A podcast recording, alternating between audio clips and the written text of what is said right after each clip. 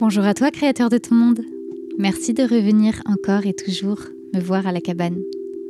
Je me sens honorée de ta présence, profondément touchée par l'écoute que tu m'accordes. Ces derniers temps, j'ai eu peu de retours, alors mon mental essaye de combler en cherchant des raisons. Est-ce que les épisodes plaisent moins? Est-ce que les gens se lassent? Alors euh, je me recentre en me rappelant que j'enregistre avant tout pour moi, pour me faire du bien, pour garder une trace de mon cheminement. Et puis il se passe un truc magique. J'imagine les chiffres sur le compteur d'écoute comme autant de personnes venues se déplacer pour entendre ce que j'avais à dire. Et là, je n'en reviens pas. 1500. À l'heure où j'enregistre cet épisode, plus de 1500 personnes sont venues à la cabane pour m'écouter. Je suis Emilia Santucci, la gardienne de ce lieu, et mon mental s'apaise. Je me sens exister et je t'en remercie à l'infini. Reconnaître l'invisible.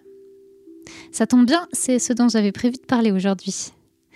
Si toi aussi, tu crois trop souvent que ce que tu ne vois pas n'existe pas, ou à l'inverse, que ta tête est si pleine de ce qui est loin de toi que tu ne vois même plus ce que tu as sous le nez, je t'invite à prendre ce moment pour te reposer, fermer un peu les yeux, pour les rouvrir peut-être avec un regard nouveau, prêt à s'émerveiller et à se questionner. Bienvenue à la cabane. Je me suis toujours sentie appelée par l'invisible, par ce qui est là, mais qu'on ne voit pas, et qui a tant à dire. Ce qu'on cherche à taire, à cacher, ou qu'on a simplement tendance à oublier. Depuis que je suis toute petite, je me pose des tonnes de questions qui m'ont appris à prendre l'invisible en considération. Mais ça, ça fait très peu de temps que je l'ai conscientisé. Peut-être parce que j'ai souvent accepté que mes questions n'avaient pas forcément de réponse, ou que ce qui me plaisait, c'était de les soulever, mais pas d'y répondre. Pour que tu comprennes mieux de quoi je parle, voilà mon souvenir le plus lointain, le plus précis, le plus marquant de ce genre de questionnement. Il date de ma petite section de maternelle. J'étais dans ma chambre d'enfant, assise à ma petite table rouge en bois, dos à la fenêtre, la pochette de feutre accrochée au mur à côté de moi, et je découpais une feuille de papier avec mes ciseaux Maped en plastique violet et blanc. Assez précis, je t'avais prévenu. J'aimais pas trop ces ciseaux, car ils découpaient rien. Mais j'avais trouvé qu'en les enfonçant au maximum sans les refermer complètement, je pouvais quand même couper à peu près ma feuille sans l'aide de ma maman. Et c'est là que surgit ma première interrogation. Si le papier se sépare en deux, à l'endroit où je passe, où disparaît le minuscule, minuscule morceau qui servait à souder les deux côtés entre eux? J'avais beau imaginer le maillage du papier grossir comme si je pouvais le regarder à la loupe. La question restait la même. Où part l'infime morceau qui crée le lien qui était mais qui n'est plus C'était juste un coup de ciseau de la taille de ma petite main dans cette feuille de papier et je me souviens de la regarder, d'essayer de joindre à nouveau les morceaux séparés le plus méticuleusement possible, et conclure que puisque je pouvais encore voir la coupure, là où juste au-dessus il n'y en avait pas, il y avait forcément une sorte de poussière de papier invisible qui devait traîner sur la table ou flotter à présent quelque part autour de moi. Quelques années plus tard, aux toilettes, chez mes grands-parents, je contemplais le papier peint et les marionnettes accrochées au mur. Est-ce que le jaune de la marionnette, c'est le même jaune pour toi que pour moi? Ou est-ce que ce que j'appelle jaune, mon cousin en réalité le voit bleu et mon frère euh, rouge? Je me disais que de toute façon ce serait impossible de le savoir, car même si je pouvais prendre une photo à travers le filtre des yeux de mon cousin, par exemple, bah, je la verrais ensuite à travers le filtre des miens, et la couleur serait encore modifiée. Je trouvais ça triste de me dire que je pourrais jamais voir la vraie couleur des choses la couleur qu'elles avaient en dehors de mes yeux. Je me demandais aussi à quoi ressemblait l'intérieur du robinet. C'est vrai, c'était fou de se dire qu'il y avait de l'eau tassée là-dedans, juste à côté, et qu'on oubliait. Je me demandais, est-ce que les gouttes avaient conscience d'être dans un robinet? Est-ce qu'elle s'y sentait pas un peu trop serrée Est-ce qu'elle voyait la sortie? Ça leur faisait quoi comme sensation d'être comprimée à l'intérieur et libérée d'un coup? Est-ce que ça les dégoûtait d'être là, de prendre le goût des tuyaux? Et à quoi ressemblait l'incroyable parcours qu'elle réalisait dans ces kilomètres de toboggan C'était fou de se dire que moi, je voyais un filet d'eau continu, mais que ces gouttes, quand elles passaient entre le robinet et l'évacuation, elles n'allaient me voir qu'une demi-seconde avant de retourner dans le noir. D'ailleurs, est-ce que c'est possible de voir deux fois la même goutte d'eau dans sa vie? Et qu'est-ce qu'elles sont devenues, toutes celles que j'ai croisées jusqu'à présent? Bref, je me suis posé des questions comme ça tout le temps, sans pour autant qu'elles m'obsèdent, car finalement les réponses, je m'en suis souvent bien gardée. Parce que souvent, on a tenté de me répondre avec des arguments rationnels et scientifiques. Et chaque fois, mon corps, mon cœur, mes entrailles se sont crispées comme si une petite mort venait figer les choses, venait couper le rêve et donc le champ des possibles. Tout se fige, se ternit, se cristallise, et je peux plus respirer. Oui, peu m'importe les réponses, les jugements, les sentences, les certitudes, qui figent les choses comme s'il ne restait plus qu'à les commenter.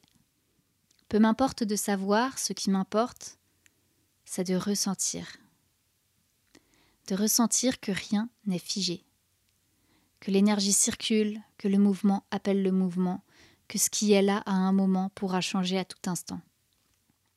J'ai besoin de ressentir. C'est ce qui me prouve que je suis en vie. Alors si je pouvais pas vivre et ressentir l'eau qui circule dans les tuyaux, je pouvais peut-être ressentir le sang qui coulait à l'intérieur de mes veines. Après tout, cet invisible-là était à l'intérieur de moi. Je me souviens vers 10 ans mettre toute mon attention pour ressentir l'intérieur de mon pied, les vaisseaux, les tissus, les muscles qui s'entrelacent, fasciné par ce microcosme autonome qui me permettait d'être en vie. Je me demandais toujours qu'est-ce qui pouvait bien se jouer à échelle de mon intestin pour que ça me tiraille? Je m'imaginais toute petite à l'intérieur en train d'observer. Qu'est-ce qui prenait aux muscles de ma cuisse de me pincer comme ça sans raison apparente? Et puis j'ai commencé, je ne saurais plus trop dire quand, sûrement quelque part dans les méandres de l'adolescence, à saisir une autre sorte d'invisible. Celui qui te pousse à faire des choses que tu ne veux pas, celui qui te bloque à faire les choses que tu aimerais, te retient, te sabote, celui sur lequel tu flottes quand l'inspiration te prend, celui qui provoque le torrent de tes émotions et des ambitions. Cet invisible-là, quand je l'ai trouvé, je l'ai pu lâcher. J'ai commencé à le percevoir grâce à nos contradictions. D'abord chez les autres et puis chez moi. Faites ce que je dis, pas ce que je fais, la devise de mon père. J'avais l'impression que le monde entier était fait de gens incohérents qui disaient des choses mais faisaient le contraire. Des gens qui disent être là pour toi mais ne cherchent pas à te comprendre et t'écoutent qu'à moitié. Des gens qui mentent, consciemment ou non, de façon offensive ou pour se protéger d'autres qui font tout pour se montrer sous un angle assuré pour cacher leurs incertitudes. Plus j'ai avancé dans ma vingtaine, plus j'ai eu l'impression d'être au milieu d'une grosse mascarade, où chacun cherche à se faire passer ou se faire aimer pour autre chose que ce qu'il est, cherchant à invisibiliser des parties d'eux-mêmes pour afficher autre chose. Je me demandais si les gens ne voyaient vraiment pas ce que les uns et les autres essayaient de cacher, ou la façade qu'ils affichaient. Et je sentais bien que quand il m'arrivait de faire pareil, c'était poussé par une force invisible. Je me demande si c'est l'héritage des siècles de monarchie. L'héritage d'une croyance que certaines personnes valent plus que d'autres et que sur cette échelle, celui ou celle qui se trouve le plus haut est le plus proche de Dieu, comme c'était le cas pour les rois, et donc plus proche de l'incontestable. Est-ce qu'on cherche pas tous un peu à un moment à être incontestable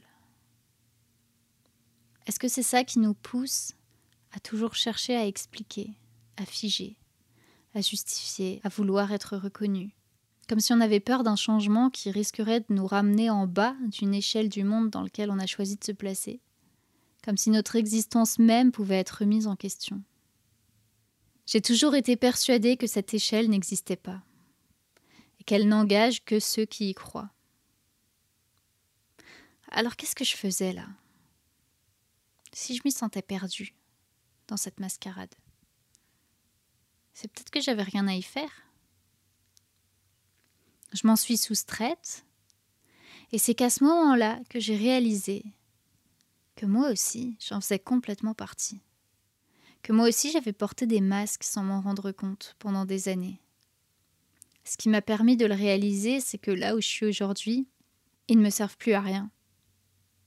Parce que je veux pouvoir travailler avec des gens qui m'acceptent et m'accueillent dans mon entièreté, et qui se laissent voir et accueillir dans leur entièreté aussi. D'ailleurs, je veux ça pour tous les aspects de ma vie. Car il en va, je crois, de l'avenir de l'humanité. Comme je le dis dans l'épisode 1, c'est en acceptant de nous reconnaître dans notre entièreté, dans toute notre vulnérabilité, que nous serons capables de reconnaître l'autre et de le considérer en tant qu'humain, animal, végétal, minéral, ou en tant qu'invisible. De nous reconnaître au-delà de nos étiquettes de médecins, artistes, patrons, parents, enfants, enseignants, vieux, bétail, ressources, nuisibles, utiles, inutiles et que sais-je. Simplement de nous reconnaître comme vivants, qui ont atterri ici, sur cette planète, pour un bout de temps, sans qu'on sache trop pourquoi finalement. Il me semble évident que c'est là que l'art a sa place. En tout cas, c'est là que je choisis de placer mon art. Là où il donne de l'espace à l'invisible. Donner la parole à ce qu'on cherche trop souvent à taire ou qu'on ne trouve pas la place d'exprimer, et qui pour compenser finit par s'agglutiner dans nos corps jusqu'à nous immobiliser. Dans chaque pièce que j'écris, chaque personnage a toujours ses forces invisibles obscures qui le rongent et ses forces invisibles de vie qui le rend unique, singulier et attachant, même si c'est le pire des méchants. L'art est, je crois, pour nous servir de miroir, une invitation à reconnaître la vie dans son plus simple appareil et toute sa complexité, une invitation à reconnaître que nous sommes tous et toutes composés de millions de milliards de vies qu'il nous appartient d'embrasser, parce qu'on ne pourra de toute façon pas les contrôler. L'art permet de prendre du recul pour percevoir ce qui nous encombre. Il permet à la honte, à la culpabilité, à la colère, à la peur, à la tristesse, de se libérer de l'espace trop serré de nos corps, pour être enfin reconnus, traversés et s'en aller, là où on leur laisse de l'espace plutôt que de nous ronger.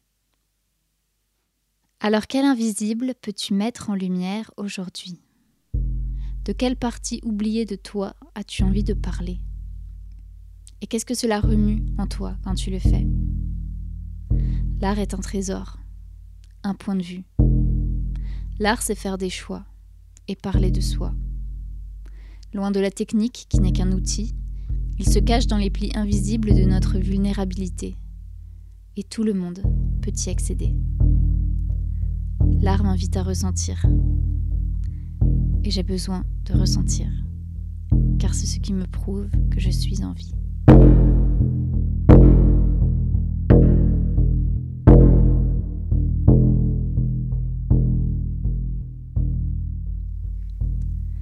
Merci pour ta présence. Merci pour ton écoute. N'hésite pas à me partager tes propres ressentis ce qui chez toi résonne ou pas. Viens te rendre visible. J'adore échanger avec toi. Je remercie Naëline et Liliane, les tipeuses du mois, dont le soutien me permet enfin de financer entièrement mon hébergeur et bientôt, je l'espère, un site internet. Rendez-vous sur Tipeee si toi aussi tu souhaites faire partie de la fête. Les étoiles, les cœurs, les commentaires m'aident aussi à faire ma place parmi les algorithmes, sans parler du bouche à oreille, sans doute le plus efficace de tous. Enfin, les petits mots que je reçois ça et là sont plus doux que tout. Ils me permettent de mettre des visages sur des chiffres et de leur donner vie. Je te dis à dans 15 jours pour un nouvel épisode. D'ici là, prends soin de toi, prends le temps, fais la liste de tout ce que tu ressens et de tout ce qui, dans l'invisible, conspire à faire de ta vie un véritable enchantement. À bientôt à la cabane.